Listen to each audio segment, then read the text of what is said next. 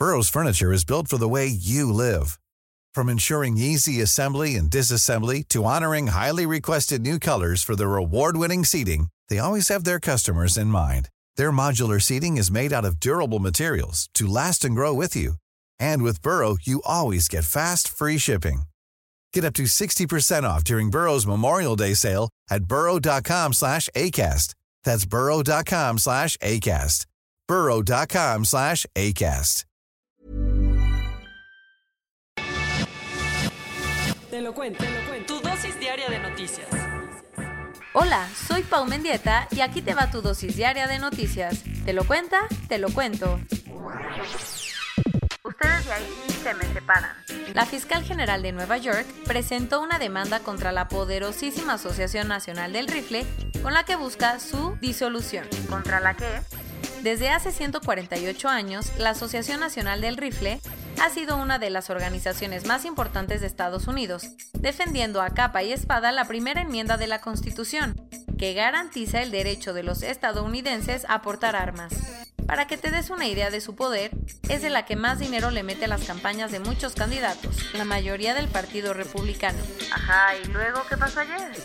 Resulta que la fiscal general de Nueva York, Leticia James, presentó una demanda contra la organización, ya que considera que muchos de sus antiguos y actuales líderes usaron el poder de la NRA como un cochinito personal para desviar millones de dólares de su trabajo de caridad. Según la fiscal, los malos manejos de la organización convirtieron unas finanzas sanas en puros déficits, ya que el dinero se lo gastaban en vuelos privados a las Bahamas. Así que por todo esto, James ha pedido la destitución de Wayne Lapierre como el mero mero de la asociación. ¿Y se quedaron cruzados de brazos? Para nada. De hecho, la Asociación Nacional del Rifle puso una demanda contra la fiscal, acusándola de actuar con motivaciones políticas y violando los derechos que la primera enmienda de la Constitución les otorga a todos los estadounidenses. Pero ahí no paró la cosa, porque el fiscal general de Washington, D.C. se puso del lado de su colega y también demandó a la NRA. Como la organización está registrada en Nueva York como una de carácter no lucrativo, la demanda puede proceder, pero todo apunta a que será un juicio muy largo yo mejor me despido. En medio de las intenciones de Washington de ampliar el embargo a Irán, el diplomático estadounidense en Teherán presentó su renuncia. ¿Ya no te acuerdas de todo el rollo? Hace dos años Estados Unidos se salió del acuerdo nuclear que mantenía con Irán, argumentando que era el peor acuerdo de la historia. Desde entonces, Trump ha impulsado una campaña de máxima presión contra Teherán para dañar su economía, sancionando a quien tenga business raros con ellos todo con el objetivo de ahogar las intenciones nucleares iraníes. Como parte de esos planes, Trump planea presentar una resolución ante el Consejo de Seguridad de la ONU la próxima semana para ampliar el embargo de armas a Irán. Pero lo que no contaba es que Brian Hook, su enviado especial en Teherán, renunciará ayer. ¿Por? Las razones de la renuncia no se dieron a conocer, pero el secretario de Estado, Mike Pompeo, confirmó la noticia y lo calificó como un consejero de confianza. En su lugar se quedará Elliot Abrams, quien seguirá siendo el enviado de Washington para el asunto Venezuela. Así que le tocará lidiar con dos de los retos más importantes de política exterior para la Casa Blanca. En Cruz Azul la siguen pasando mal, porque ayer en la madrugada 100 agentes de la Secretaría de Seguridad de la Ciudad de México tomaron las instalaciones corporativas de la cooperativa. Todo es parte del proceso judicial contra Billy Álvarez, quien le dio la propiedad de las plantas a una fiduciaria. Por eso las autoridades se lanzaron a las oficinas en Periférico Sur para desalojarlas y entregárselas al Consejo de Administración. Lo que encontraron, el asistente de Billy se estaba escabullendo con 500 mil pesos en efectivo y el personal no les quiso abrir la puerta, así que tuvieron que usar la fuerza. No, ahora no fue Donald Trump el del pleito presidencial con Twitter, sino Andrés Manuel López Obrador quien le pidió a la plataforma que siguiera el ejemplo de Facebook y hacer más transparentes las contrataciones de campañas políticas. Y es que según AMLO, en México se nota una mayor manipulación de las redes tuiteras.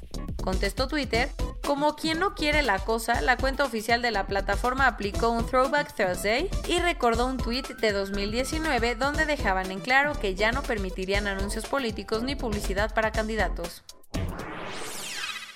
El Papa Francisco mostró su lado más progre y nombró a seis mujeres en puestos súper importantes en el Vaticano, convirtiéndose en los nombramientos de mujeres en posiciones de mayor poder en la historia de la Iglesia Católica. ¿Qué van a hacer? En la estructura vaticana hay un Consejo de Economía compuesto por 15 personas.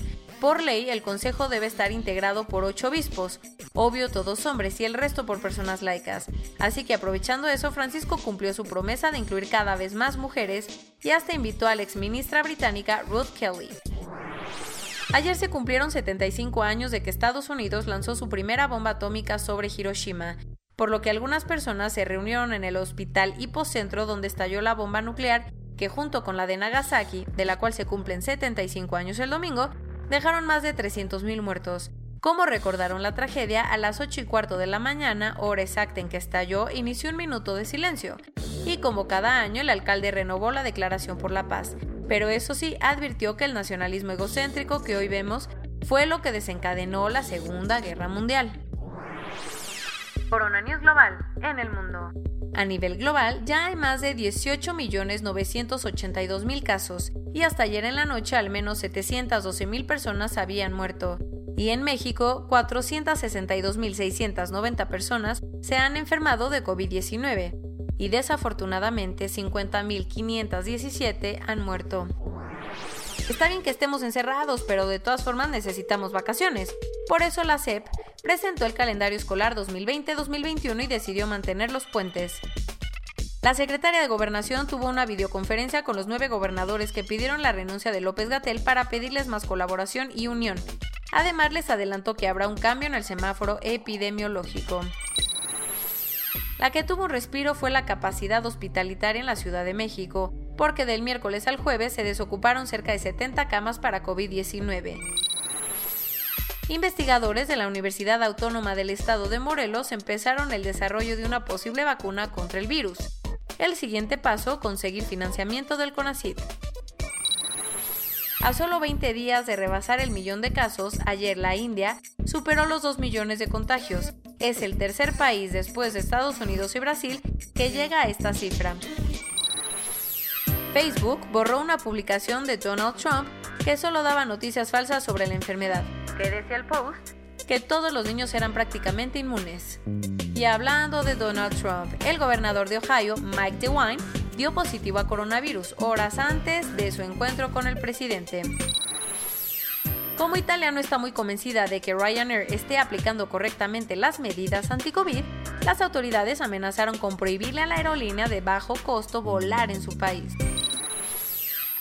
Y esto es todo por hoy. Nos vemos la siguiente semana con tu nueva dosis de noticias. Pau Mendieta se despide.